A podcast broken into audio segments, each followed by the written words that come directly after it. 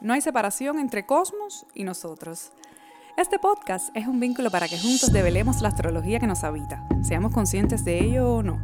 De pequeña, entre los apagones cubanos durante el llamado período especial y los cuentos de mi madre, descubrí las estrellas. Mirar al cielo se volvió una pasión nocturna. Desde entonces no dejo de observar el firmamento. He pasado de contemplarlo a sentirlo. A la edad de 18 años recibí el primer dibujo e interpretación básica de mi carta natal, confeccionado con un método muy antiguo. Se desplegaba ante mí una nueva matriz energética repleta de posibilidades. En ese instante, supe que este lenguaje simbólico y su correspondencia en nuestra psique me acompañarían para siempre. Te invito a este viaje, a que juntos tropecemos con esta herramienta ancestral que nos regala el universo. Descubramos juntos esta manera de percibir la realidad y así sentir lo que los astros susurran. susurran, susurran, susurran. Hola, bienvenidos a otro episodio de Los Astros Susurran. Gracias por estar del lado allá escuchándome y gracias por estar acompañándome siempre acá en cada episodio. Ahora tenemos nuevo canal en Telegram. Sé que algunos me han dicho que no saben lo que es Telegram, pues es una aplicación donde podemos intercambiar diariamente. Estoy dejando unos pequeños audios por allá y algunas imágenes, reflexiones, todo lo que se me ocurra que tenga referencia con el podcast, pues ahí estaré compartiéndolo. Solo puedes llegar y suscribirte. Está recién creado, hace como cinco días solamente, así que pasa por allá y nos vemos diariamente con contenido adicional del podcast y complementando la información que acá te dejo. Bueno, ¿cómo han estado ustedes? Yo un poco perdida y aprovecho para comentarles sobre nuestra nueva frecuencia. Habrá episodios una sola vez a la semana, los viernes. Porque ya que se acabó la mm, serie que hacía con mi amiga Julieta, de momento por lo menos este recorrido del mandala zodiacal, esta primera parte, he decidido comentarles sobre los tránsitos astrológicos de la semana a partir del viernes. Los viernes hablaremos del fin de semana y de la próxima semana hasta el otro viernes, vaga la redundancia. Entonces, bueno, nada, les pido que se vayan a suscribir a Telegram. Me ha encantado la manera en que uno puede intercambiar por allá, dejándole estos mini audios. Me parece muy rápido, muy efectivo. Y pues nada, es otra vía de comunicación que tenemos. No estaré subiendo los episodios completos, pero también tendrán la posibilidad de saber al momento cada vez que, mm, que lanzo un nuevo episodio y todas las actualizaciones. También decirles que el sorteo que tenemos cada mes queda aplazado. Pero bueno, ustedes sigan yendo a Apple Podcast, déjenme reviews, cinco estrellitas y les agradezco que estén por allá. Los retomaremos en algún momento. Quiero comenzar con las consultas astrológicas y todo esto me va a llevar tiempo. Además que estoy estudiando, estoy trabajando muchísimo en mis otras cosas y nada, feliz, pero lamentablemente no tengo todo el tiempo que me gustaría para dedicarle al podcast, ¿no? Y a esto, a esta temática astrológica en términos divulgativos, porque estoy estudiando muchísimo y cada día buscando eh, nuevas maneras y nuevos métodos y vías para poderles traer la, información y comentarles sobre este tipo de astrología de la mejor manera. Entonces, bueno, hoy no habrá meditación, pero vamos a respirar.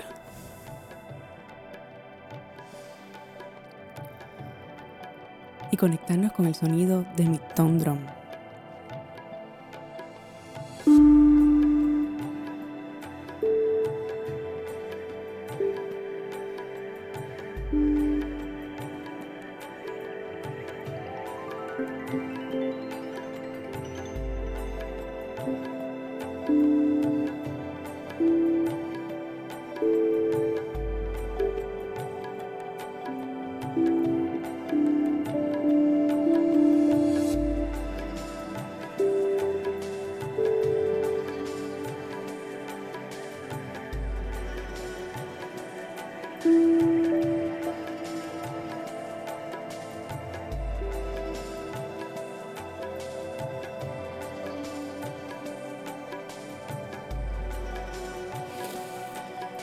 Bueno, luego de, esta pequeña música para traernos al momento presente, vamos a ver en qué momento astrológico estamos, de dónde venimos y hacia dónde vamos, ¿no? A nivel astrológico. Si me siguen por Telegram, recordarán que les dije que Mercurio empezó directo el día 22. Les comentaba que debíamos esperar unos cuantos días al menos tres días, porque hay un, hay un proceso que, vive Mercurio y que, que, es cuando sale de ese punto donde terminó la retrogradación y se dice que se debe esperar tres días. Muchos autores consideran, además que él tiene una sombra también de tres semanas pre-retrógrada y post-retrógrada, pero bueno, de eso estaremos conversando más adelante. Creo que ahora con este Mercurio directo, luego de una revalorización de nuestro carácter comunicativo y vincular, podemos poner acción. Vivir esta experiencia que nos ha dejado la retrogradación de Mercurio y sobre todo aprovechar esta renovación que implica el solsticio, que de eso hablamos el episodio pasado, de la llegada del solsticio de verano en nuestro hemisferio, en el solsticio de invierno en el hemisferio sur. En junio 14, o sea, ayer, ocurrió la luna llena del mes de cáncer, la luna en Capricornio, en el grado 3. Una luna llena ocurre cuando el sol está enfrente, o sea, en el signo de enfrente, en este caso en cáncer. Habría que ver exactamente en nuestra carta natal, por supuesto, dónde cae el grado 3 de cáncer para poder ver cómo podemos aprovechar la energía nosotros y en qué área de nuestra experiencia eh, podemos sentir una influencia determinada. Pero bueno, hablando ya en términos generales, ¿qué es lo que solemos hacer aquí? Cuando hay una luna llena, se cierra un ciclo que empezó con la luna nueva, en este caso, si mal no recuerdo, fue el 13 de enero en el signo de Capricornio. Así que los invito a pensar eh, qué estábamos haciendo, en qué momento de nuestras vidas, qué estábamos pensando a principio de años. Podrían eh, revisar, uno siempre cuando les decía que podrían revisar las listas de intenciones en el caso de que hayan hecho algunas, pero uno siempre, es lo que le decía, cuando termina un año y empieza otro, un año gregoriano, siempre nos pensamos en metas, en cosas que, queremos hacer, en que no hicimos. Hay como una especie de revalorización de todo el año anterior. Entonces, creo que es tiempo de pensar en qué posición estábamos en ese momento, qué queríamos, qué expectativas teníamos para el próximo año y más que expectativas si eh, sembramos alguna intención. Muchas personas suelen hacer lista de intenciones para el próximo año o proyectar su visión de alguna manera. Entonces, Creo que tiene un poco que ver con esto, porque también Capricornio ya sabemos que tiene que ver con, con este plano material también, con cómo concretamos o materializamos. Pero bueno, siempre les digo, habría que ver dónde nos cae específicamente en cada carta natal el grado 3. Cuando hay una luna llena, se aclara o se ilumina algo. En este caso ocurre en sextil a Júpiter, que está retrogrado en Pisces, como yo les comentaba en episodios anteriores y también les decía en Telegram que tiene que ver con la necesidad de conectar con nuestra confianza. Es buena época para conectar con nuestra responsabilidad. Muchas veces buscamos fuera una justificación o un no, no puedo hacer porque contexto X, porque ahora mismo tal cosa. Y mm, echamos culpa fuera o, o en un agente externo o en una persona de las cosas que no hacemos a veces por falta de planificación o, de, o, sencillamente de no poner las cosas en orden. Tema muy capricorniano. Y nos olvidamos que somos la parte más importante de nuestras vidas. Como les decía, Capricornio, que es un signo de tierra, el del cero. De hecho, les recomiendo, vamos a hacer un paréntesis para recomendarle el episodio donde junto a mi amiga Julieta hablamos del signo de Capricornio. Se los dejé también en Telegram. Eh, está relacionado a lo que somos capaces de hacer a través de nuestras estructuras o compromiso. Se trata de cómo manifestamos en la realidad tangible. Es la estructura que contiene nuestra matriz. Y hemos venido hablando de la importancia de la revisión y de renovar nuestras vías de acceso. Por tanto, creo que esta lunación cierra un periodo donde ya nuestros antiguos métodos pasan a la fase de ejecución. Un giro de nuestra concepción, valga la redundancia, del deber ser, para intentar una coherencia entre lo que debo y lo que disfruto hacer. Se trataría más bien en ponerme como centro de mi vida, porque a veces estamos en la dinámica del día a día y nos olvidamos de, esas cosas que nos pueden conectar con ese plano, pero desde otro nivel de conciencia más profundo, que responda a la coherencia de lo que estamos haciendo en nuestro proceso individual. Eh, acá en el grado 3, por tanto aquí yo tengo el libro de los grados sabianos y me gustaría que leamos el grado 3 de Capricornio que nos dicen los grados sabianos que si no han escuchado, les comento que son eh, significados a través de canalizaciones que se hicieron de los 360 grados del zodíaco.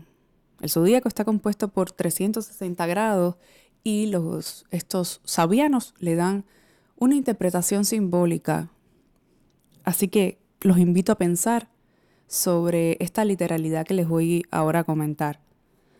Un alma humana en su anhelo de nuevas experiencias busca la encarnación. Nota clave, un poderoso anhelo por cualquier cosa aumentará la esfera y profundidad de los contactos de uno con otros seres vivientes. Estamos hablando de, del vínculo como Rudyard decía luego en este mismo libro, o sea, un autor, ese deseo de probarse a sí mismo, o sea, de cómo nos experimentamos a nosotros mismos y a través de nuestro proceso más interno en el plano material. O sea, vamos a, ver cómo, cómo lo podemos traducir. Se trata de que, cómo a través de nuestras relaciones, porque aquí también hace referencia a nuestra relación con nuestros, o sea, todos los seres vivientes unos con otros, en nuestro entorno para estar conectados con nuestra encarnación. Por ejemplo, a veces nosotros en nuestra cotidianidad, en nuestro día a día, decimos, eh, qué tedioso, estamos haciendo lo que nos gusta, estamos disfrutando todo esto, pero a veces no tenemos la conciencia de que hay determinado camino que, que debemos viabilizar. Entonces, cuando no está de la manera que aparentemente nosotros queremos, obviamente hay que hacer una revisión. Entonces, se trata de hacer esa revisión, de experimentarnos a nosotros mismos y de tener zanjadas, mm, si no todas, muchas de nuestras situaciones internas primero. Yo les comentaba en otro episodio que son etapas estas que vamos a vivir y lo que hemos estado experimentando anteriormente, propicias para hacer meditación, hacer todo tipo de de terapia que nos pueda reconectar con nosotros, con nuestra esencia, con lo que hemos vivido, ya más allá de, lo místico o lo esotérico, aunque también hay que dejar brecha, creo yo, para lo incognoscible. Pero eh, desde el punto de vista de que de, esas cosas que hemos vivido en nuestra infancia, que todavía hemos estado proyectando o vivenciando, desempolvar y desentrañar situaciones que no podemos ver a simple vista, a no ser a través de determinada terapia. Eh, creo que la manifestación de este arquetipo puede ser caer en cuenta de aquello que desde enero vengo trabajando. ¿Qué he cambiado o qué empieza a pintarse de un color diferente? Adentrándonos eh, en hoy y en el fin de semana y en los eventos que vendrán más adelante astrológicos, me gustaría también hablar sobre la retrogradación de Neptuno, que será este domingo, me parece, sí. Y de todo el carnaval y todos estos planetas que van a entrar retrógrados, y bueno, ya los que están, ¿no? Yo les he hablado de Júpiter, dediqué un episodio completo a hablar de Plutón, Saturno también, Mercurio que acaba de salir de la retrogradación y aún está en sombra post-retrógrada, como yo les decía. ¿Qué cosa es la sombra post-retrógrada? Post-retrógrada, perdón, es que ahora empieza a moverse hasta alcanzar los grados eh, que tenía cuando empezó el periodo de sombra pre-retrógrada. O sea, se pueden retomar asuntos que se iniciaron durante la retrogradación. Por eso se dice que todavía se debería hacer, esperar tres semanas para concretar contratos o hacer cualquier tipo de negociación. O si tenemos que hacer como algo importante, estar atentos. Yo no soy partidaria de dejar de hacer nada, pero sí podemos estar atentos. Creo que esta es una época precisamente para eso, para estar atentos, para vivir nuestra vida desde la conciencia, porque en general creo que eh, es una época de introspección donde tenemos la oportunidad de hacer una revisión. Entonces, Estos retrógrados se trata de un periodo donde tendremos la posibilidad de repensar la función psicológica de cada planeta en términos internos. Ustedes saben, cada planeta tiene que ver con una función psicológica determinada. Entonces, es repensar cada una de estas funciones desde un punto de vista interno y obviamente colectivo. En general creo que es una época que, nos invita a pensar a estar quietos, a, vivir el proceso, todos los procesos conscientemente, esto ya lo dije, pero entonces, ¿cómo aplicarlo? Cada cual tiene su manera de conectar con lo profundo y de analizar dónde necesitamos revisión. En el caso, por ejemplo, de Neptuno en Pisces, es muy provechoso para ver si temáticas profundas como nuestra empatía o hasta si tenemos empleado la creatividad para disolver situaciones o si hemos terminado con lo que emocionalmente no nos está resultando o si estoy descansando lo suficiente. Conclusión, eh, creo que es una época para revisar qué, qué necesita disolución, atender nuestras sensaciones para ver qué debemos liberar. El domingo, no, Neptuno entró retrógrado, dije que el domingo no, el domingo el otro evento que tenemos es que Venus entra en Leo. Neptuno empezó a retrogradar hoy, hoy viernes, perdón. Entonces lo que les decía es que Venus el domingo entra en Leo y se pone a Plutón retrogrado en Capricornio. Mm, este arquetipo de armonía que es Venus y de balance, se encuentra delante este planeta para hacer un ejercicio de extirpación, de confrontación, valga la redundancia, con nuestra sombra, con aquellas partes que nos resulta desde nuestra racionalidad incómodas. Si vamos a armonizar, pues revisémonos primero. Y antes de intentar balancear lo externo, vamos a mirar dentro y ver qué necesita coherencia, qué parte nuestra que no nos gusta mirar, de la cual no nos gusta hablar, que hemos dejado sepultada o metida bajo la alfombra, por llamarla de alguna manera, necesita equilibrio para poder operar desde vínculos o relaciones más sanas. Es tiempo para emprender, para revisar todo lo que debe ser revisado y es una buena etapa para empezar a ejecutar desde la conciencia, cuestionar y empezar a resonar con, e, con estos temas profundos y hacer contacto con partes de nosotros que no conocíamos. El llamado reencantamiento del mundo que se ha, eh, del cual se ha hablado mucho últimamente, que es cómo podemos también incorporar a nuestra vida aquellas cosas llamadas mágicas, porque la magia, familia, somos nosotros mismos, de nosotros parte todo. Esa conciencia también de nuestras partes sutiles, de que todos vivimos el inconsciente colectivo, que no estamos separados y que en un nivel de la experiencia que tal vez no palpamos con nuestras manos, somos partes de lo mismo, que no estamos disgregados, que no estamos separados. ¿Cuál es el sentido de tu vida? ¿Por qué tu alma está emplazada aquí y ahora? ¿Por qué estás viviendo ese contexto? ¿Qué estás haciendo para vivir desde el camino que tu alma eligió? ¿Eres consciente de ello? No dejes de hacerte preguntas. Un abrazo.